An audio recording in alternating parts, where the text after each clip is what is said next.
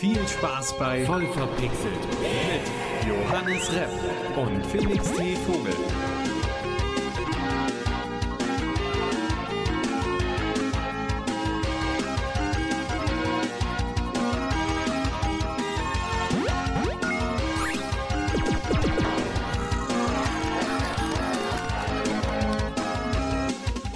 Willkommen zurück, zurück zu voll verpixelt aus unserer zweiten Sommerpause. Ja, wieder unfreiwillig. Es wurde wieder sonnig, wir mussten schnell wieder zurück in No- Notfall Sommerpausenalarm und ja, jetzt sind wir wieder hier und hoffen einfach mal, dass, dass es jetzt wieder trister wird und grau und äh, ja, kühler. Ja, mehr, mehr Leute sind drinne, weniger Leute haben draußen Spaß, müssen dann zu solchen Freuden wechseln wie Podcast hören, Videospiele spielen Videospiele spielen, genau. und äh, ja, deswegen sind wir hier. Haus des Geldes geht weiter. Habe ich schon reingeguckt. Ähm, kurzes Feedback meinerseits. Ich fand sie lächerlich, die ersten paar Folgen, weil Haus des Geldes für mich davon gelebt hat, dass es irgendwie schlau ist, so, dass schlaue Dinge passieren, die du nicht vorhergesehen hast. Und jetzt passieren halt auch Dinge, die du nicht vorhergesehen hast, aber die Erklärungen werden halt nicht dementsprechend nachgeliefert. Also sehr oft passiert es, dass einfach Menschen in einer Szene da sind und in der anderen Szene ganz woanders. Also ich habe die ersten drei Folgen gesehen, Hm. dass wir uns nicht gegenseitig spoilern. Nö, ich habe auch so ungefähr die ersten drei gesehen. Ja, ich, ich habe mir so gedacht, okay, haben die irgendwie den Writer gewechselt? Ja, das Gefühl Weil- hatte ich. also diese diese kleiner Minispoiler, diese Special Force, die dann so aufkommt, ne? Das hat mich an irgendein Tom Clancy Spiel erinnert, aber nicht an Haus des Geldes. Ja, das war schon au- Weil irgendwie so von jedem ja. einer und dann sehen die auch nicht wirklich Elite aus, sondern mehr so Fortnite und Also ich würde wir können ja gerne nachher noch mal ein bisschen über die ersten drei, äh, drei Folgen reden, aber hier jetzt natürlich nicht. Wir wollen ja jetzt niemanden das vorweggreifen. Und wir wünschen euch viel Spaß, denn bis dahin fand ich die Serie top. ja. Und äh, back to topic, wir haben ja einen Gaming Podcast, Oh ja, wie heißt der denn? Voll verpixelt. Ja, dann herzlich willkommen zu Voll verpixelt mit Johannes Repp, der mir gegenüber sitzt, meine Damen und Herren. Ja, und meine Damen und Herren, mir gegenüber sitzt meine Pflanze und Felix T. Vogel. Ja. Sie heißt Bernd. bin die okay. Pflanze und ist ein Baumfreund. Sie rankt so langsam so, die sollte da nicht stehen, aber die, die wächst irgendwie nur da. Deswegen, Ja, mal sehen, ob ich noch äh, länger hier sitzen bleibe und sie über mich drüber wächst. Aber erstmal Gras über dieses Intro wachsen lassen und wir fangen jetzt an, wirklich mal über Gaming-Sachen zu reden. Und zwar, was hast du denn zuletzt gespielt? ich habe zuletzt, zuletzt, zuletzt, vor, halb, während und nach der Sommerpause King's Bounty 2 gespielt. Das habe ich äh, von den Entwicklern zur Verfügung gestellt gekriegt über Spieletipps, um einen, nee, über Giga? Ja, Giga Spieletipps, um einen Test zu verfassen. Das sollte ich vielleicht dazu sagen, dass ich das nicht selber gekauft habe. Ähm, und ich kann sagen, es ist ganz angenehm. Äh, das Ganze ist ein Mittelalter-Fantasy-RPG, bei dem äh, die Story flexibel und die ist und die Kämpfe rundenbasiert sind. Das, so kann man es, glaube ich, am ehesten beschreiben. Und es ist einfach geil. So, es ist, zieht dich in seinen Bann. Es ist zweckmäßig und es ist geil. Was ja lustig ist, weil ähm, ganz am Anfang hast du ja sogar hier im Podcast auch gesagt, dass du noch nicht ganz sicher bist. Ich, ich bin mir, ja genau, da war, da war ich mir nicht sicher, weil das System rundenbasiert und RPG habe ich schon mal ausprobiert, nämlich mit Kings, die, äh, Kingdom Under Fire 2. Da war ich auf einem Event, durfte das dort anspielen und war nicht sonderlich überzeugt. Hier ist es so, das ist wirklich, das, das hat mich abgeholt. Das, äh, die, die Entwickler sagen selber, dass es zum Beispiel von Herr der Ringe inspiriert ist oder von Game of Thrones, die Welt, oder von The Witcher, also von der Netflix-Serie. Ähm, und das, das, das, wirklich, die Welt ist hübsch. Es macht viel Spaß darin rumzulaufen. Reiten willst du nicht. Die Pferdestreuung ist unfassbar clunky. Ähm, aber da sind so ein paar Sachen, die dir da ins Gesicht fallen. Zum Beispiel, dass die Gesichtsanimationen nicht so flüssig sind. Das, das wirkt immer so ein bisschen wie Mund auf, Mund zu in den Dialogszenen. Ähm, du hast eine Grafik, die schon ein bisschen altbacken wirkt. Ich habe vorhin zu Felix gesagt, es fühlt sich an wie, als würde man einen alten Klassiker spielen, den man irgendwann mal verpasst hat. Es ist, es ist ein gutes Spiel. Es fühlt sich nicht sonderlich modern an, aber es fühlt sich sehr, sehr gut an. Es spielt sich super toll. Und ich habe sogar jetzt wirklich durch deine Erzählung und auch durch die Screenshots, die du so mir ein bisschen gezeigt hast, Lust bekommen, das zu zocken. Weil es äh, wirkt einfach, es wirkt einfach sehr angenehm und wie du richtig sagst, so, es wirkt wie äh, ein Spiel, das man vor zehn Jahren gerne gespielt hätte, aber die Grafik ist jetzt auch nicht vor zehn Jahren mäßig, aber Ja. schon irgendwie auch nicht ganz Sie modern. ist halt nicht 4K, Ultra HD, Raytracing, hast du nicht gesehen. aber sieht gut aus. Aber sie sieht gut aus. Sie ist zweckdienlich. Und ich habe äh, einem gemeinsamen Kumpel von uns, der mit mir immer gerne Kochabende veranstaltet, du weißt, worum es geht, um wen es geht, ähm, äh, dieses Spiel auch nochmal angezockt, habe ihm einen Controller in die Hand gedrückt, habe gesagt, hier, äh, zock's lieber mal an, bevor ich dich ewig zuquassele. Und keine 15 Minuten im Game hat er so, ja, ist geil. War die Entscheidung schon gefällt, ja, ist geil, nehme ich. nice. Weil das Coole ist, du, du äh, musst immer diverse Entscheidungen treffen. Du hast vier verschiedene Wege, denen du folgen kannst. Immer zwei parallel. Du kannst dich nämlich häufig entscheiden zwischen Stärke und Gewandtheit. Also voll draufhauen oder Leute geschickt hinters Licht führen oder Magie anwenden. Mhm. Also der, der eloquentere Weg, der durchdachtere Weg. Ähm, und dann kann man sich natürlich noch entscheiden zwischen diszipliniert, also gesetzestreu, und Bandit, also Anarchie.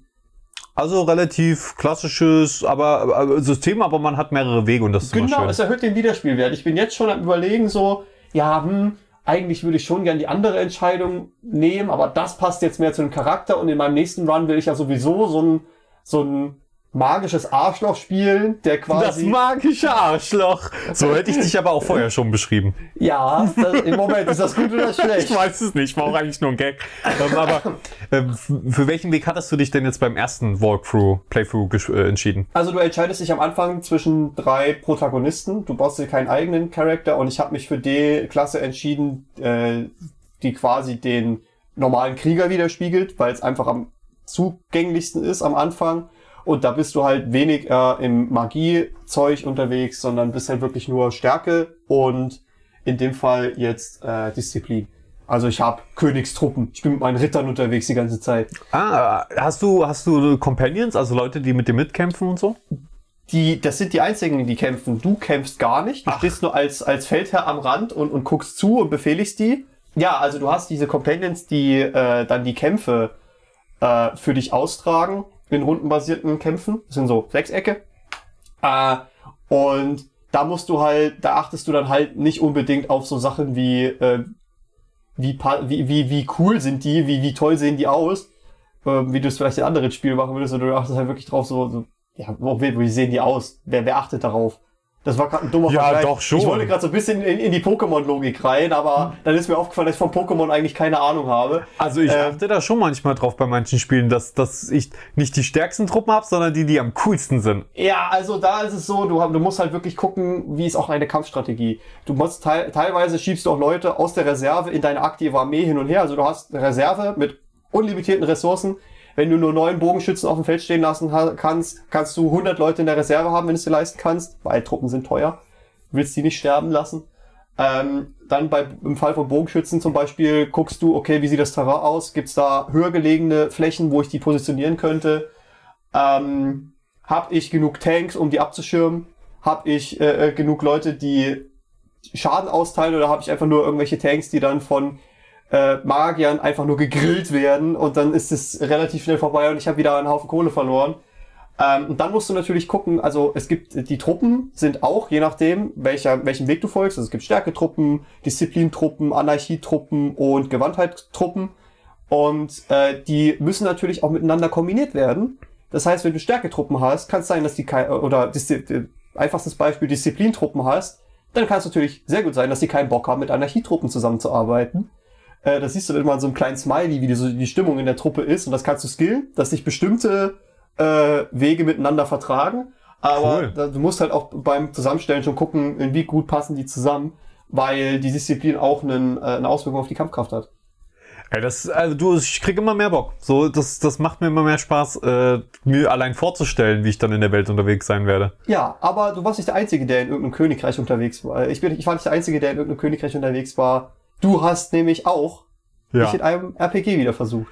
Äh, ich habe endlich äh, final, würde ich jetzt einfach mal sagen, Kingdom Come Deliverance abgeschlossen. Also ich werde trotzdem immer mal wieder reinschauen und jetzt vielleicht noch mal ein bisschen die Welt genießen und ein, zwei Nebensquests machen. Aber ich habe offiziell die Sto Hauptstory durch, den Epilog durch äh, und das DLC From the Ashes auch quasi durch. Also ich, wo man halt ein Dorf wieder aufbaut als Vogt.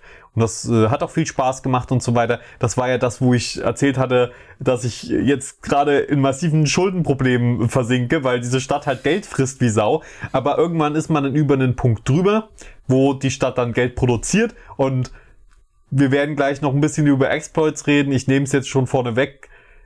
Das ist halt unbalanced ab dem Punkt, weil du kannst dann einfach, die, die Stadt hat dann eine feste Einnahme pro Tag, 2000, und dann kannst du einfach immer 24 Stunden warten, das dauert halt kurz, und dann hast du 2000 mehr. Dann wartest du wieder 24 Stunden, hast wieder 2000 Ah. mehr. Und das ist halt richtig viel Geld, das du dann bekommst, und dadurch verliert irgendwie instant das ganze Geld an Wert. Und das ist halt, als Spieler arbeitet man immer auf diesen Punkt hin, dass man unendliches Einkommen quasi hat. Das ist ja immer so, oh geil, cool, dann brauche ich mir da um keine Sorgen mehr zu machen. Dann hat man's und man denkt sich so, ja, okay, gut, äh, ich, jetzt ist es halt auch nichts mehr wert dann auf einmal. Aber die Stadt ist sehr schön, das ist cool, wie man die ausbauen kann und so weiter. Jetzt auch nicht super individuell, aber ist es schön, macht Spaß. Jetzt habe ich einen, einen Ort, ein eigenes Dorf, wo ich Würfel spielen kann, den ganzen lieben langen Tag. Ähm, nach wie vor das, das beste Minigame, was ich seit langem gespielt habe, so neben Gwent ist das wirklich richtig schön spaßig. Ja, und äh, bin, bin da jetzt eigentlich ganz zufrieden. Ich habe aber auch noch was anderes gespielt und zwar wieder ein bisschen Star Citizen. Äh, auch Oh, gestreamt. Ja, und äh, vor allen Dingen Mining. Da bin ich jetzt wieder drin und das macht echt Spaß. Das ist bisher der Gameplay-Loop in Star Citizen, der meiner Meinung nach schon am weitesten ist und am besten ausgebaut, neben Kampf. Und das äh, macht Spaß. Macht Spaß, da irgendwie an so einen Asteroiden ranzufliegen, einen Laser in den reinzudrücken, bis der irgendwann auseinanderspringt und dann äh, guckt man, was man Wertvolles rausziehen kann. Also das ist einfach, das macht einfach, das ist einfach befriedigend. Ich finde es wirklich, ist ein sehr sehr befriedigender Gameplay-Loop. Das macht sehr, sehr viel Spaß, weil man suchen muss, man muss scannen und dann schießt man da äh, ganz, ganz skillhaft die, die Laser rein, um zu gucken, äh, ob dass man den auch gut ohne große Explosionen auseinanderkriegt, in kleinere Stücken, bis man den dann aufsaugen kann. Ähm, also das Also das machst du schön. vom Schiff aus. Du fliegst jetzt nicht an den Asteroiden ran mit so einer kleinen Spitzhacke und, und klopfst den in zwei. Genau, du machst das vom Schiff aus, du hast einen Mining-Laser an dem Schiff. Und es gibt tatsächlich auch Bodenmining, also es gibt so ein Hand-Tool, mit dem du das auch am Boden machen kannst und tatsächlich sind die mechanischen Mechaniken da fast eins zu eins gleich, was ganz cool ist, weil du es halt auf einem kleineren Maßstab dann nochmal machen kannst. Ich hab den Berg und den spreng ich mit dem Laser. Ja, ungefähr so ist es. Ähm, da kann man dann halt kleinere ähm, Dinge nochmal meinen, so äh, Kristalle oder so ein Shit, äh, der halt einfach, wo, wenn du da mit dem Schiffslaser drauf würdest, dann würde das halt explodieren instant, weil es einfach zu viel Energie ist. Aber ist doch geil. Ja. Explosionen sind immer geil. Äh, passiert oft genug. Ähm, ja, passiert leider wirklich oft genug. Also, nach wie vor ist das einer der, meiner Meinung nach, coolsten Gameplay-Loops aktuell schon im Spiel und macht echt Spaß. Also, das habe ich noch so ein bisschen gespielt.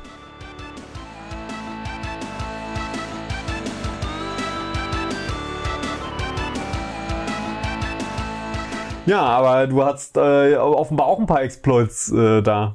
Keine Ja. Explosions, Exploits.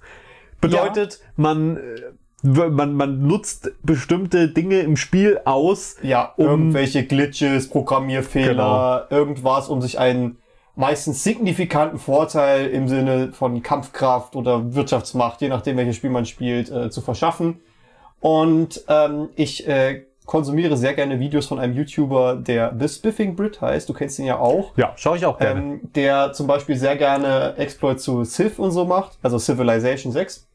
Ähm, und kurz nachdem ich King's Bounty 2 de, äh, gespielt und den Test fertig geschrieben hatte, ähm, kam ein Video von ihm, wo er dieses Spiel natürlich wieder komplett kaputt macht äh, und einen Exploit benutzt, der mir gar nicht aufgefallen ist, denn ich hatte dir gesagt, du kannst Sachen aus deiner Reserve in, also Truppen aus deiner Reserve in deine aktive Schlachtgruppe schieben und hin und her und hast du nicht gesehen. Du kommst aber Und hier an dieser Stelle kurze Exploit-Warnung, falls ihr das nicht schon hören wollt, bevor ihr das Spiel spielt. Ne? Ja gut, äh, wenn, wenn, äh, selbst wenn du den Exploit kennst, kannst du das Spiel ja dann einfach ohne den Exploit spielen. Aber manchmal ist es schwer zu verzichten, wenn man dann in einer haarigen Situation ist. Ja gut, äh, dann äh, in, an der Stelle eine kleine Warnung. Auf jeden Fall, du kannst, wenn du Truppen rekrutierst, aus deiner Schlachtgruppenansicht äh, in die Re Reserveansicht wechseln. Und das Spiel ist darauf nicht vorbereitet, denn du kannst dann Was ist passiert hier? Was machst du da? Du kannst dann so viele Truppen, wie du willst, einfach in deine Reserve packen und musst dafür nichts bezahlen. gar nichts. Und es gibt kein Limit in der Reserve. Das heißt, du kannst einfach 1000 Truppen in deine Reserve packen, schiebst 10 Leute aufs Feld, wenn die umkommen, scheißegal, schiebst du einfach 10 Leute aus der Reserve wieder in deine Schlachtgruppe rein und, in, und dann kannst du in die nächste Schlacht. Also du kannst nicht während der Schlacht Sachen auf, aus der Reserve ziehen, aber halt quasi nach jeder Schlacht. Wo man sich immer so denkt, ah, ich habe 2000 Gold gefunden, aber ich muss 1000 ausgeben, um meine Truppen wieder zu, zu kaufen, die halt Ah. gestorben sind. Und ähm, Ah, Dadurch hat man viel mehr Geld für Items übrig, denn dein äh, Held läuft halt die ganze Zeit mit irgendwelchen Schwertern und Rüstungen, hast du nicht gesehen, rum, die man nicht benutzen kann. So oft habe ich mir schon gedacht, boah, das ist ein Hühnchen, das will ich ja schlachten. Nein, geht nicht. Arschlecken, geht nicht. Du kannst nur in den rundenbasierten Kämpfen auch wirklich kriegerisch aktiv werden. Du kannst nicht beim Rumlaufen irgendwas kaputt schlagen, aber die Items sind trotzdem relevant, weil die geben deinen Truppen Boni im Kampf. Und wenn man halt äh, deutlich weniger Geld ausgibt, um einfach überhaupt Truppen zu haben, äh, ist das schon ziemlich overpowered. Mal ganz abgesehen davon, dass einige Truppen, wenn man die zusammenpackt, äh, es gibt zum Beispiel so eine, so eine Banditeneinheit, die äh, stackt äh, einen Effekt, wo du mehr, ich glaube, mehr Gold bekommst, wenn du einen Kampf gewinnst, was halt unfassbar broken ist ab einem bestimmten Punkt. Ja, aber da, das hat mich so ins Überlegen gebracht und ich wollte einfach mal einen kleinen Mini-Ausflug in die wunderbare Welt der Exploits ja, machen, denn du hast ja schon über einen Exploit gesprochen, den wir, glaube ich, alle schon mal benutzt haben, wenn man irgendwo feststellt, dass man eine konstante Geldquelle hat, einfach Ja. so lange einen Loop durchzufahren, bis man genug Kohle hat für sein nächstes Projekt. Habe ich auch in Fallout gemacht. Fallout 4, da habe ich ähm, einfach mir eine Stadt gebaut, die am Wasser liegt und dann einfach Dutzende Wassergeneratoren quasi hingestellt und dann alle paar Ingame-Spielstunden fährt man oder Tage, geht man da einmal hin, nimmt sich alles Wasser, kann das alles verkaufen, weil das irgendwie mega teuer, äh, man das mega teuer verkaufen kann. Und damit habe ich mir dann wirklich alles in dem Spiel ab einem gewissen Punkt einfach finanziert. Also dann weißt du einfach, okay, ich gehe jetzt dahin, äh, nehme das ganze Wasser mit, gehe dann zu der Location, kaufe mir da Fusionskerne, weil die eh nicht genug Geld haben, um es mir quasi bar auszuzahlen. Und dann kriegst du da deine ganzen Kronkorken plus ein paar Fusionskerne und kannst den ganzen Tag in Powerrüstung rumlaufen. Und ich finde, das ist so eine Sache mit den Fusionskernen der Powerrüstung, die das sogar wieder ein wenig relativiert hat. Einfach weil äh, du dadurch halt ein Verbrauchsgut hast. Weil du verbrauchst die ganze Zeit Energie, die musst du wieder herkriegen, dafür brauchst du das mit dem Wasser und das hat's wieder ein bisschen relativiert. In Kingdom Come gab's sowas leider nicht. Da gibt's keine Sa Du musst natürlich essen und so weiter, aber das sind keine großen Aufga Ausgaben. Das kannst du kostenlos an überall stehen Bodeneintöpfe rum. Überall. In der ganzen Welt. Da isst du dann einfach kurz. Und für deinen Hund, wenn dein Hund Hunger hat, dann bockst du kurz ein Huhn, das wird automatisch gerupft und kannst du aufsammeln, wirst du nie für bestraft. Keine Ahnung, warum das so ist in Kingdom Come. Äh, du, da, wirklich, da stehst vorm Bauer und du Und du schlägst ihm seinen Huhn einfach klauen. das habe ich gemacht einmal in, in Scarlets in der Anfangsstadt, bevor die Story und alles eigentlich erst richtig losgeht, bin ich einfach nur rumgelaufen und habe jedes einzelne Huhn in diesem Dorf, das sind äh, an die 50, 60 Hühner, kaputt geboxt und die alle dort verkauft. Direkt an, vom, vom Händler das Huhn kaputt gemacht und direkt wieder verkauft. Weil aus irgendeinem Grund da, wenn du nur andere Sachen stiehlst oder so, dann sind die ganz wild. Aber Blo, aber die Hühner, Hause kaputt alle. Ja, also das, das sind so, da, da gab's wie gesagt halt keine kontinuierliche Ausgabe. Da, man muss auch mal die Rüstung und sowas reparieren lassen und so, aber ja, per se, ne? Ja. Es, es, die Fusionskerne haben es irgendwie für mich persönlich ein bisschen gebalanced und gab ja noch genug zu tun in Fallout 4. Ja, das ist dann so ein bisschen wie die Cheats in Age of Empires. Äh, das kann das Spiel dann auch nochmal in eine ganz andere äh, äh, Erfahrung wandeln. Ja, und im ja. Endeffekt spielst du es dann nur noch, weil es einfach so, so, so unfassbar, unfassbar hirnrissig ist, was du da teilweise abziehen kannst. Hast du denn noch Exploits Äh, irgendwie im Kopf, die ich, du ich gemacht möchte hast? mal über diesen, diesen zeitlichen Money-Exploit reden. Das ist, glaube ich, sogar Ja. der erste Exploit, den ich je benutzt habe. Äh, und zwar in einem Spiel, was ich bis heute verzweifelt am Suchen bin, weil ich es gerne noch mal spielen würde. Es ist so ein Tycoon, wo du dir im Prinzip eine Forschungsstation aufbauen musst auf einer Insel, wo du nach und nach Forschungsgelder akquirieren musst, um letztendlich zum Mond zu fliegen. Das hieß irgendwie Fly Me to the Moon oder To the Moon oder irgendwie sowas. Es war in so einer Low-Poly-Optik, die Charaktere hatten ganz große Köpfe. Wenn ihr irgendwie ein Spiel vor 10, 15 Jahren gespielt habt, was ungefähr so aussah, dann, dann bitte weist mich drauf hin, ich suche es verzweifelt. Oh, Aber da war es auch so, dass du quasi, bevor du irgendwelche Quests gekriegt hast, äh, dass du ähm, diverse Sachen bauen musst, im Tutorial schon konstanten Geldflow hattest und bevor du einfach die nächste Tutorial-Quest, nämlich baue den erste Zentrif Zentrifuge oder sowas, angenommen hast, konntest du einfach das Tutorial drei, vier Spielstunden lang immer wieder Runde für Runde durchlaufen Oh. lassen, saß dann auf einem riesen Stapel Geld und auf einmal hat es funktioniert, weil das Spiel war knackig schwer. Also zum, zumindest damals für mich. Äh, ich habe es selten über ein paar Raketentests hinaus geschafft und sowas halt einfach so, ach, so weit geht das Spiel noch. Ich wäre da nie im Leben gekommen. Ja, aber was ich auch gerne mache, das ist mir bei Age of Empires jetzt mehr und mehr geläufig geworden, sind so Einheiten zu bauen, die einfach unfassbar übertrieben stark sind. So richtig overpowered. Äh, Age of Empires 3 hat so eine Deckbuilding-Komponente. Da kannst du dir immer zu Lieferungen aus deiner Heimatstadt äh, liefern lassen. Wenn du eine, äh, ich glaube 2000 XP oder so erreicht hast, da hast du eine Schiffsladung, kannst dir dafür eine Karte aus der Heimatstadt liefern lassen. Und mehr und mehr levelst du auch Spiel für Spiel, Gefecht für Gefecht deiner Heimatstadt auf und schaltest neue ähm, Karten frei, die nicht nur Einheiten sein können, sondern oder Rohstoffe, sondern auch Fähigkeiten. Und diese Fähigkeiten, wenn man die zusammen in einen Topf wirft, können teilweise unfassbar übertrieben sein. Du hast zum Beispiel ein Einheitenlimit, das ist, egal wie viele Häuser du baust, gecapped auf 200. Du kann, ich habe es aber geschafft, mit, mit äh, solchen Kombis über 300 Einheiten auf dem Feld zu haben und die haben doppelt oder dreifach so viel Leben gehabt und doppelt oder dreifach so viel Schaden gemacht. Ich meine, meine Armee, normalerweise hast du so Schere, Stein, Papier Prinzip.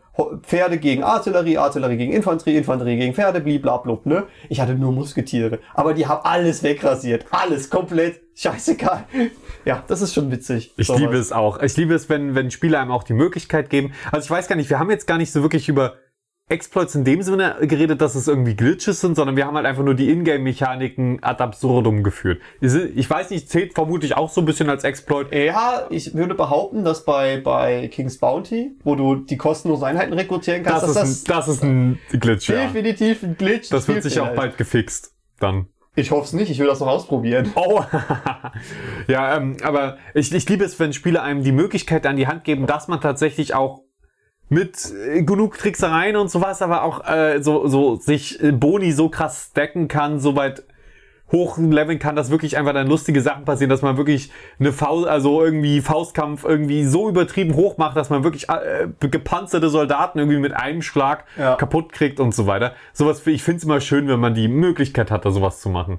Also nach wie vor. Ich, ich mach's dann auch gerne. Ich find's manchmal lustig, so einen Charakter einfach zu sagen, ja, ich habe jetzt hier meinen Charakter, aber ich ignoriere alle Werte außer diesen einen und dann nur mit dem einen Wert gewinne ich das ganze Spiel. Ja, das äh, finde ich ganz witzig. Vor allem, wenn das Spiel dir suggeriert, baue, äh, leg nicht Eier, alle Eier in einen Korb, versuch eine balancierte Armee dir aufzubauen, du guck, dass deine nö. Wirtschaft nicht nur auf einen Rohstoff geht. Und sobald du merkst, dass nö die richtige Antwort ist Ja.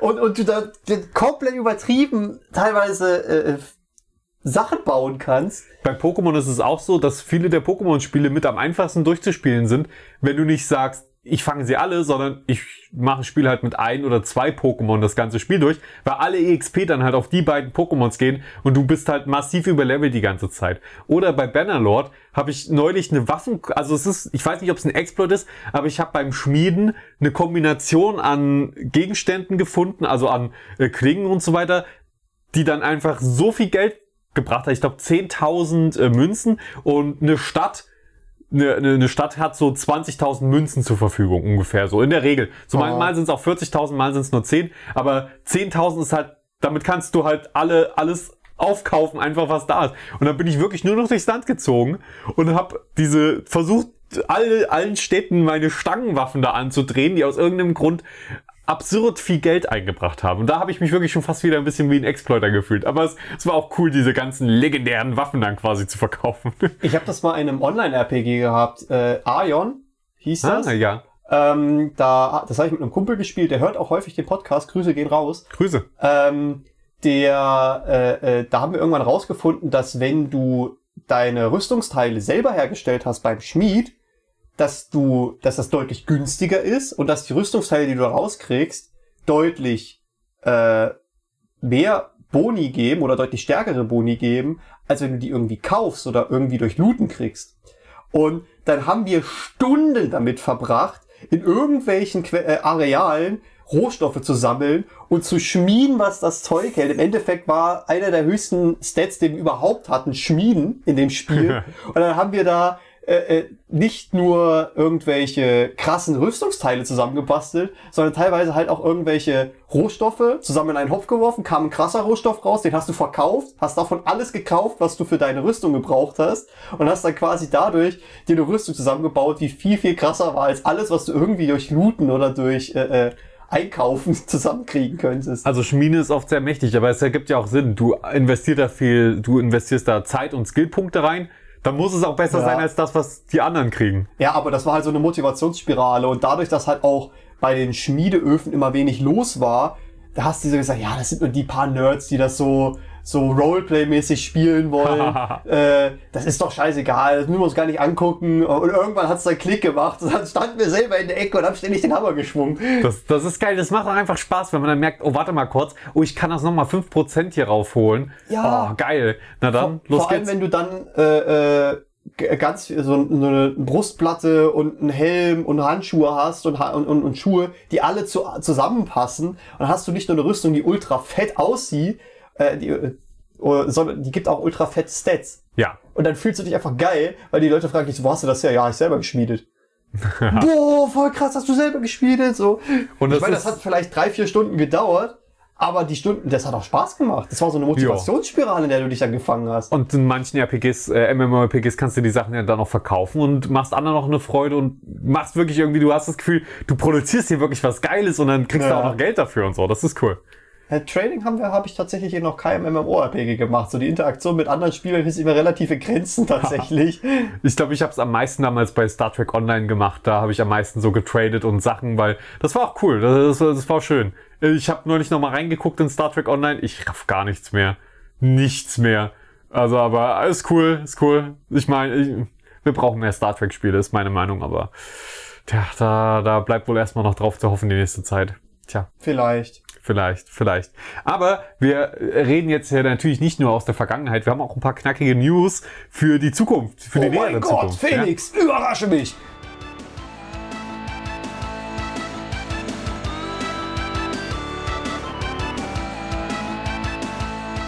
Angefangen wird heute mit Battlefield 2042. Da freuen wir uns drauf, oder? Ja. Ja, also ich bin ein bisschen hyped, Mhm. aber auch ein bisschen skeptisch. Ich bin jetzt tatsächlich mehr skeptisch als vorher, weil sie haben angekündigt, es wird Operators geben. Man kennt das schon von anderen Spielen. Bestimmte Charaktere, zwischen denen man auswählen kann, die bestimmte Spezialfähigkeiten haben.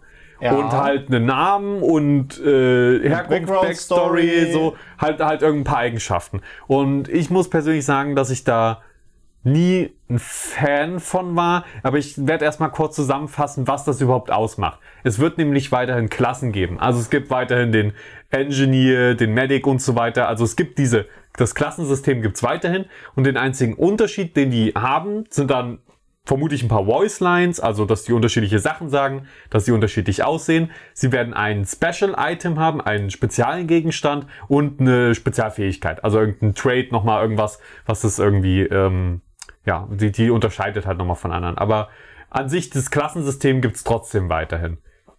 Du hast ja Rainbow Six Siege viel gespielt und da gibt's ja. Ja. auch Operators. Ja. Bist du von diesem System erstmal grundsätzlich ein Fan? Äh, Im Kosmos von Rainbow Six Siege, ja. Da hat es ziemlich gut gepasst, fand ich. Aber ähm, ich sag dir auch warum, weil äh, so ein bisschen Immersion hätte ich auch schon gerne immer bei den Spielen. Und äh, bei Battlefield hat mich schon äh, immer gestört, wenn es zum Beispiel diese kritzbunten Skins und sowas gab, das- was einfach nicht zu Battlefield 1 gepasst hat, so zu dem Setting.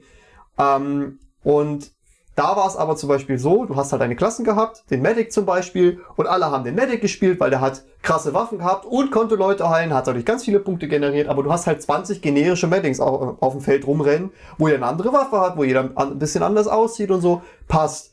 Wenn du da 20 generische Kevins auf dem Feld rennen hast, also angenommen, einer von den Operators heißt Kevin, ähm, ich weiß nicht, das, das killt's irgendwie so ein bisschen, weil das, das wirkt dann immer so, ja, mh, ja, wir haben jetzt 10 Operator, auf dem Server sind 64 Leute. Die Chancen stehen gut, dass von jedem Operator dieselbe Person rumläuft. mehrfach. Ich weiß nicht. Das fand ich gerade das, also eine der wenigen Sachen, die Battlefield 19, äh, ach, doch, doch, nee, warte. Battlefield, nein, nein, nein, ich bin nicht 1942, das ist ein bisschen Battlefield älter. 1? Äh, nein, nicht Battlefield 1, sondern Battlefield 5. Ist klar, dass Ah, man da überall ein bisschen durcheinander Ja, kommt. logisch. Äh, Ähm, Battlefield 5, der Nachfolgeteil von Battlefield 1. Äh, das haben die, finde ich, schon ganz cool gemacht. Du kannst dir aussuchen, wie dein Soldat aussieht. Du kannst halt zwischen verschiedenen äh, quasi äh, Gesichtern wählen und du kannst auch die Uniform anpassen. und So, auch da gibt's ein paar Uniformen, die ich ein bisschen merkwürdig finde manchmal, aber ist okay. Es gibt Uniformen. Du kannst einfach deinen Charakter anpassen. Und das finde ich immer sehr schön, wenn man das machen kann.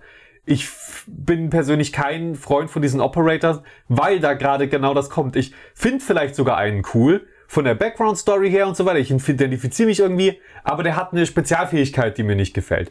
Und dann eine andere Person, mit der ich mich gar nicht identifizieren kann, äh, die hat dann halt die Spezialfähigkeit, die ich will. Dann nehme ich die, versuche mich da so rein zu versetzen und sehe dann aber dreimal anders noch diese, genau diese Person. Ja. Also genau diese Individualität, äh, die, die ich eigentlich so mag, dadurch, dass du halt deinen eigenen Charakter erstellst und so die Fähigkeiten zusammensuchen kannst, die finde ich eigentlich geil. Und ich habe gar nichts dagegen, dass es so Loadouts gibt mit Spezialfähigkeiten. Das finde ich cool. Ich hätte aber gerne die Option, dass ich sagen kann, ich möchte aber gerne, dass mein Charakter trotzdem aussieht wie äh, wie ich das halt voreingestellt habe oder so. Und nicht, dass der dann aussieht wie die oder die Person. Ähm, ist für eine Kleinigkeit, ist ja sowieso First Person, macht deswegen kaum Unterschied. Aber du hörst dann vielleicht die ganze Zeit die Voice Lines von der Person und Ja, also das, es ist halt immer, es stört vermutlich vom Gameplay her nicht. Das kann sein, dass das mega viel Sinn ergibt. Ich mag aber die Personalisierung mehr. ja, vor allem wenn du überlegst, dass gerade in Shootern die Voicelines nicht wirklich sehr gehaltvoll sind. Das Ja. sind dann immer so coole One-Liner, die vielleicht wirklich cool sind, aber die dir dann vielleicht schon auf den Keks gehen, wenn du zum 40. Mal ein Match hast, wo du den Operator spielst oder zum, zum 40. Mal so I'm ready, let's do this, sagt. Und, und dann hast du aber dann in der, in dem Fall vielleicht sogar noch die Form, wo du dann nicht nur diesen einen Operator hast, der das sagt, sondern drei Leute, die diesen Operator auch spielen, wo wenn dein Operator mal die Schnauze hält, wo dann deren Operator diesen Satz die ganze Zeit prügeln. Äh, Ich weiß nicht, ob das so geil ist. Ja, vor allen Dingen ist es ja auch so, dass man dann während des Spiels, also für mich ist es jetzt schon teilweise während Battlefield 5 so gewesen, dass bei so ein paar ganz markanten Skins, äh, es gibt zum Beispiel so einen Soldaten, der hat eine blaue Uniform, richtig markant, weißer, prächtiger Bart und so, sieht richtig cool aus. Aber wenn du den dann halt dreimal nebeneinander stehen hast und du erkennst den halt eindeutig, der sieht nicht generisch genug aus, dass es nicht auffällt. Bei Ja. vielen Soldaten, die sehen so generisch aus, da fällt es mir überhaupt nicht auf. Da fällt es dann nur auf, wenn die dann in dieser Endansicht alle vier nebeneinander stehen und du merkst, alle in dem Trupp hatten denselben Charakter, denselben Skin ausgewählt, dann fällt es vielleicht auf. Aber bei einigen und vor allen Dingen, wenn die dann noch eine Persönlichkeit haben und du hast irgendwie einen Bezug dazu, du weißt, wie die heißen, du weißt, wie sie, wie sie aussehen, du weißt die Spezialfähigkeiten und so weiter, dann fällt das auf dem Schlachtfeld, glaube ich, auch viel schneller und viel eher auf. Also ich hoffe wenigstens, dass man dann die Kleidung ändern kann oder so. Ja, das wird wahrscheinlich der Fall sein, weil du dir dann über diverse Lootboxen wahrscheinlich Uniformteile zusammenstückeln. Über, Äh, das ist noch was anderes. Ja. Aber äh, die Spezialfähigkeiten wurden zum Teil vorgestellt und was richtig cool war, was dabei war, äh, war die Spezialfähigkeit von Webster McKay oder de- der Spezialausrüstungsgegenstand und zwar der Greifhaken. Und den sieht man auch im Trailer, wie der sich, den schießt er wirklich an so ein Gebäude und zieht sich dann quasi auf das Dach. Ja, aber warum können die das nicht zur äh, Spezialfähigkeit vom Combat Engineer machen? Ja, oder einfach als Ausrüstungsgegenstand. Ja. Also die Systeme, die, die gab's ja schon, die sind da, das hätte ich natürlich auch besser gefunden. Aber ich wollte was Positives mit rausziehen. Es gibt wieder einen Greifhaken. Ja? Ja, es, es klingt auf jeden Fall geil. Greifhaken klingt cool. Ich habe mich direkt an Battlefield Hardline zurückerinnert, wo es mehrere äh, coole Gadgets gab, mit denen du so Seile spannen konntest und so weiter. Und das fand ich, oder dich abseilen konntest. Das hat mir seit Hardline gefehlt und jetzt kommt das offenbar wieder in irgendeiner Weise. Und das finde ich schon mal gut an sich. Das klingt tatsächlich, äh, irgendwie klingt das komisch. Dadurch, dass die Leute oder die Entwickler mehr Fokus auf äh, tiefer gehende Charaktere legen, umso mehr wirkt es zumindest in dem Umfeld wie Copy and Paste. Ja, also es ist, ist nicht so. Nicht Copy and Paste. Copy and Paste äh, Copy and Paste, ja. ja, ja, ich, dachte- ich dachte schon, du, du hast Ich habe direkt. ich hab, äh, heute ein paar LeFlirt-Videos geguckt. Ja, ja, ähm, keine Sorge. Ich glaube, man hat's äh, verstanden und ja, ich kann dir da nur zustimmen. Es wirkt halt, es, es wirkt unnötig im, im, im Battlefield-Kontext. Ich habe mich nie, ich habe nie gedacht, ah, warte mal, ich will mich aber irgendwie ein bisschen mehr mit den Charakteren äh, identifizieren. Ah, Die haben mir nicht genug Geschichte. Nee, das ist, wir ballern uns hier ab, Mann. Es interessiert mich nicht. Ich will doch, da will ich doch gerade die Namen nicht kennen. Ja, ganz ehrlich, die, die, die Lore von einem Thatcher oder von einem Sledge sind mir auch egal. Also das sind jetzt Operator aus äh, ähm, Rainbow Six Siege. Ja. Aber es ist halt einfach geil, weil du dir so denkst, boah, jetzt spiele ich Castle. Das heißt, ich kann geile Wände aufstellen und die Leute können nicht einfach durch die Tür durchrennen, die nur mit Holzlatten verkleidet ist.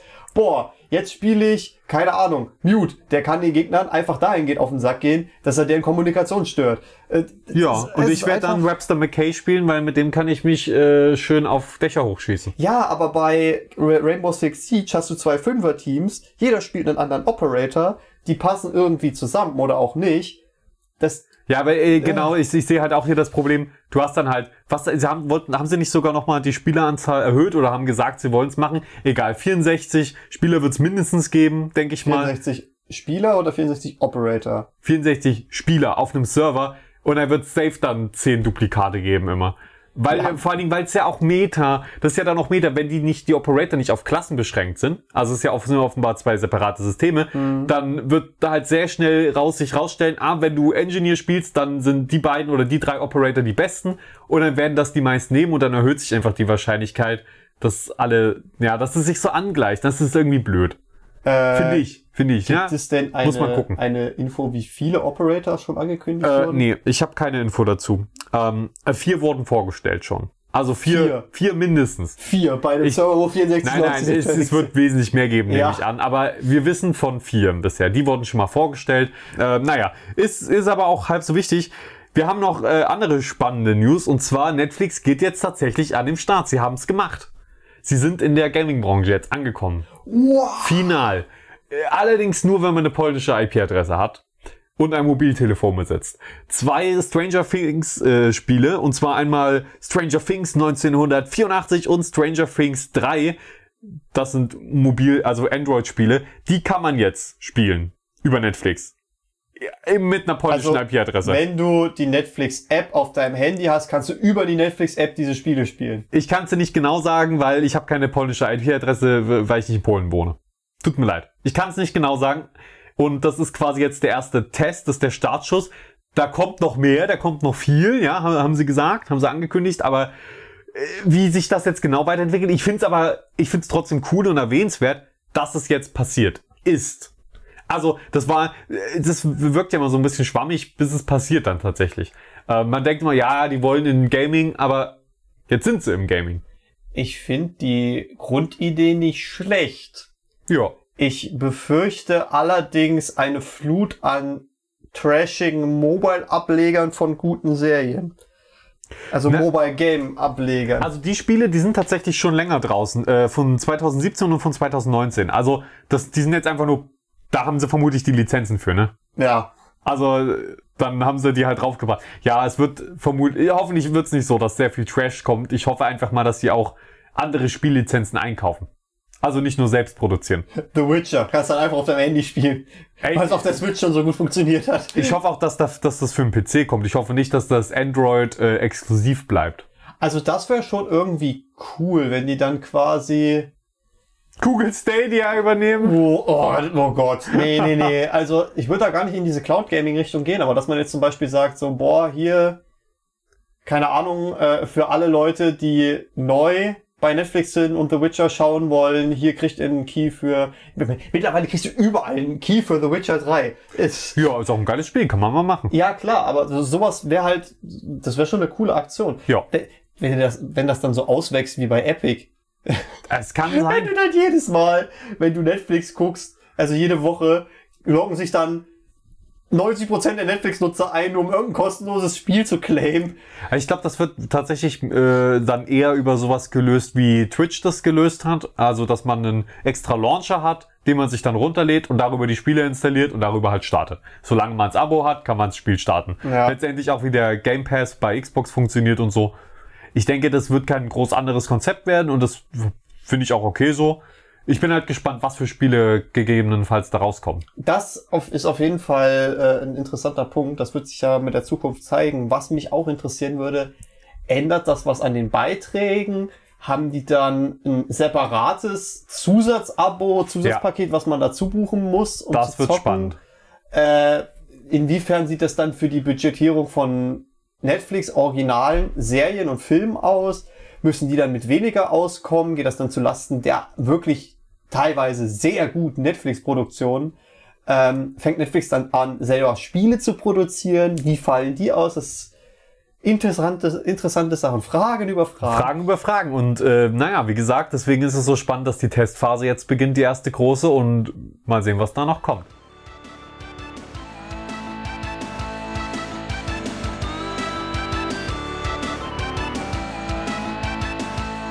Wir wollen auch noch über Indie-Games reden, aber ich glaube, das machen wir nächste Woche nochmal ausführlich. Ja, äh, da als kleiner Teaser, äh, die Gamescom ist ja mittlerweile schon durch. Die war wie dieses Jahr auch wegen Corona ähm, wieder vollständig digital. Äh, allerdings gab es in der Indie Arena Booth um die 120 Games, die man testen konnte. Und ich habe sowohl privat als auch dem Job geschuldet mich dort rumgetrieben und habe einige coole Games gesehen, die ich euch gerne ans Herz legen wollte. Allerdings sagt unser Zeitkonto, verpiss dich. Ja, vor allen Dingen äh, wollen wir uns auch die Zeit dann nehmen, um mal ausführlich drüber zu Genau, reden. also ich, wir müssten jetzt quasi Abstriche machen, müssten quasi nur ein, zwei Spiele äh, ansprechen und das ist dann auch schade um die anderen Spiele. Deswegen verschieben wir es. Aber ihr könnt euch auf eine sehr große Auswahl freuen. Oh ja, und es gibt mir auch noch mal ein bisschen Zeit, dass ich da auch noch mal ein paar, ein paar Sachen schön reingucken kann. Ja, Aber hast du vielleicht noch so eine klitzekleine Empfehlung jetzt hier für einen so ein Abschluss? klitzekleinen Mini-Teaser. Terror of the Hemasaurus. Ist ein, sieht, also ich hab's nicht, das konnte ich nicht anspielen, hatte ich die Zeit nicht zu. Also zu einigen Spielen habe ich auch die Demo schon gespielt, ähm, die teilweise immer noch kostenlos auf Steam verfügbar sind, aber das machen wir dann nächste Woche. Äh, Terror of the Hemasaurus, da geht es quasi drum, so ganz arcadig im 16-Bit-Stil äh, eine Stadt zu zerlegen als großes Godzilla-Monsterviech. Und die Oh. Dinos oder Riesenfaultiere, die es dort gibt, sind einfach unfassbar cute. Die sehen so, so knuffig aus. Und währenddessen, also das ist halt irgendwie so, diese, diese Pixel-Art macht's halt auch, nimmt halt auch die Brutalität so ein bisschen raus. Da zerfallen halt Gebäude und du, du, du kraxelst da durch. Es ist, es ist halt eigentlich äh, eine recht generische Idee, aber durch die etwas knuffige Aufmachung sah es schon ziemlich interessant und mm, aus und wie so ein Pausenfüller. Also für mich hört sich das super interessant an. Ich, ich finde, das hört sich richtig lustig an. Das werde ich mir auch mal angucken. Ja. Ja, und ich würde sagen, ich empfehle einfach auch noch mal was, sogar auch in Pixeloptik heute. Und zwar Nidhogg. Was? Kennst du Nidhogg? Natürlich kenne ich Nidhogg. Ein kleines... Eins oder zwei? Äh, ich würde sogar jetzt einfach mal sagen, ich empfehle beide. Ja, unpopuläre Meinung. Das zweite kam wegen dem, des Artstyles, der ein bisschen äh, interessant ist. Ein bisschen, ah, ich kann es gar nicht genau in Worte fassen. Ein bisschen brutaler sieht er aus, ein bisschen unschöner irgendwie, Ja. ekliger. Ja. Auch in Stellenweise. Der erste ist halt sehr, sehr minimalistisch. Ich, aber rein Gameplay, vom Gameplay her ist es trotzdem gut und macht Spaß. Äh, aber ich würde jetzt hier explizit erstmal den ersten empfehlen. Äh, ein, ja, eins gegen eins Schwertkampfspiel. Das Ja. heißt, man kann schön an einer Tastatur oder auch mit zwei Controllern, wie auch immer man das möchte, äh, von links nach rechts sich kämpfen. Und Ziel ist einfach nur, möglichst sch schnell und gut auf äh, eben die korrespondierende Seite des Spielfeldes zu gelangen. Ähm, das bedeutet, man sticht den Gegner, seinen Gegner einmal ab und dann kann man, hat man freie Fahrt zu laufen. Wenn der einen wiederum absprich, äh, absticht, dann hat er freie Fahrt zu laufen. Man wird immer wieder vor dem Gegner gespawnt, um den ab, abfangen zu können. Und das ist halt sehr skillbasiert. Also Ja. man muss da schon wirklich sich ranhalten. Es ist sehr schnell, flink, flott. Man kann das Schwert werfen, man kann sich ducken. Äh, Es gibt unterschiedliche Posen, in die man sich stellen kann und so weiter. Hört sich aber komplizierter an, als es sich tatsächlich spielt. Und das macht einfach viel Spaß, sieht cool aus und äh, sorgt immer wieder für ja, äh, Ausraster, kleine Ausraster auf Partys. Es hat ja. auf jeden Fall so äh, schon so einen leichten E-Sport-Flair. Ja. Äh, ich, ich sta- stand, ich glaube 2017 war das, äh, auf, auf der Gamescom vom Stand von HP Omen, glaube ich. Und das Ganze lief unter der Moderation von Malternativ, äh, einem YouTuber, der äh, sich zwei Leute auf die Bühne geholt hat, die irgendwas gewinnen konnten, äh, wenn sie halt gegeneinander Nidhogg spielen und der Gewinner kriegt dann halt irgendein geiles Paket. Und dieses Match hat sich gezogen. Da sind immer mehr Leute dann vor diesem Stand gewesen. Ich glaube, ich stand da 40 Minuten für ein Nidhogg-Match. Äh, und es war, es ist halt so, du hast mehrere Bildschirme. Das heißt, jeder hat drei Bildschirme, glaube ich, bei Nidhogg 2. Oder mehr oder weniger. Äh, ach so, äh, du meinst so quasi Flä äh, Flächen, die man durchqueren genau, muss. Flächen, ja. die man durchqueren muss. Ähm, man muss quasi immer zur gegnerischen Bildschirmhälfte laufen, um dann in die nächste Map zu kommen und immer Genau. weiter und immer weiter. Und es war dann wirklich so, der stand schon vor der gegnerischen Base und dann haben sie sich komplett wieder nach links zurückgekämpft. Der stand vor der gegnerischen Base, haben sie wieder komplett nach rechts zurückgekämpft. Und das Ja. ging die ganze Zeit hin und her. Und das ist das Geile bei Nidhogg. Das hat Ja. kein gesetztes Ende. Du schaffst Genau. es oder du kämpfst da eine Stunde. Ja, genau. Und das, das sah halt einfach so geil aus. dass da, da sind halt wirklich Leute stehen geblieben, um sich das anzugucken. Ja. Und äh, das fasst, glaube ich, den Charme des Spiels ganz gut zusammen. Auf jeden Fall. Und man hat sogar eine ganze Menge Optionen, äh, die man noch einstellen kann, um es sich noch mal ein bisschen spannender zu machen. Man kann die Schwerkraft verringern, man kann äh, einstellen, dass die Schwerte wie Boomerange funktionieren, also wieder zurückkommen und einen auch selber töten können. Ähm, und es gibt da ganz viele Sachen und äh, Modi quasi, die man da noch ausprobieren kann. Aber das es ist wirklich easy to learn, hard to master, sehr simples Spielprinzip, aber äh, es es kickt einfach, es macht einfach Spaß. Und deswegen ist das auch was, was ich immer wieder raushole, wenn ich jemanden da hab und man mal kurz was zusammen zocken will. So, das heißt, wenn du die Person loswerden willst. Och, äh, tatsächlich, meine Erfahrung ist, die Leute sind angepisst davon, dass ich fünf, sechs Mal hinter, äh, gegen, äh, hintereinander gegen sie gewinne. Aber der Ehrgeiz, der steigt von Runde zu Ja, Runde, das weil, weil sie halt das Gefühl haben, okay, doch, ich kann das und jetzt will ich es auch schaffen, Felix einmal zu besiegen. Ähm, aber ich bin zu gut. Das ist dann immer so, als würde Felix mit seinem Essen spielen. Exakt, exakt. Ich lasse dann immer mal einmal bis zum letzten Bildschirm kommen, damit sie denken, sie haben eine Chance. Dann wieder ganz auf. Nee, ich habe es aber auch neulich mal wieder mit einem Kumpel gespielt und es ist einfach, es macht einfach Spaß. Es ist einfach cool. So. Äh, Und ich finde, dass das ist auch das, was Spiele einfach machen sollen. Spaß. Spaß. Das ist ein schönes Schlusswort, oder? Das ist ein wunderschönes Schlusswort. Okay, jetzt finde ich es doch nicht mehr ganz so schön. Da gab's bei Deponia Doomsday, das ist der vierte Deponia-Teil, da gab's so eine, so eine Blume auf Elysium, die heißt Ronny. Die hat immer so eine Sonnenbrille aufgehabt und so eine Gitarre gespielt. Und äh, die, die, hat quasi das komplette Entertainment-System von Elysium oder so verwaltet. Auf jeden Fall ging's immer drum, hier, da ist die Entertainment Zone, viel, gönn dir ganz viele Spaßpunkte und so weiter und so fort. Äh, und die, die, diese Figur hat sich dann im weiteren Spielverlauf immer mehr in so einen Psychopathen äh, äh, äh, zu, zu einem Psychopathen entwickelt, also so, so durch Systemfehler und sowas. Und die hat auch immer eine ganz markante hohe Stimme gehört. Und jedes Mal, wenn jemand Spaß sagt, habe ich Ronny bei mir im Hinterkopf. Diese nervige Kackblume mit Spaß. Ja, und das ist dann deine Undercover-Empfehlung heute nochmal schnell sneaky äh, am Ende rein. Ja, Mann, Deponia. Deponia. Spielt Deponia, super Ja. Spiel, super Ist wirklich, ist wirklich cool, sehr lustig. Also, vielen Dank fürs Zuhören. Links sind natürlich wieder unten in der Beschreibung, Quellen und so weiter, Shownotes. Ähm, oder halt in den, äh, wie nennt man, Podcast-Beschreibung oder Shownotes, ja. Ja. Gebt uns ein grünes Herzchen bei Spotify. Oh ja, das würde uns freuen. Gerne auch eine Bewertung da lassen. Also, wir freuen uns immer.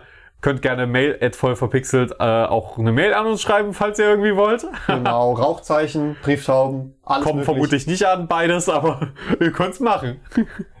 Wenn es morgen bei dir an der Scheibe so ein komisch dumpfes Bump macht, dann hast du vielleicht Post. Ja, also äh, vielen Dank fürs Zuhören und bis bald. Bis bald. Tschüss.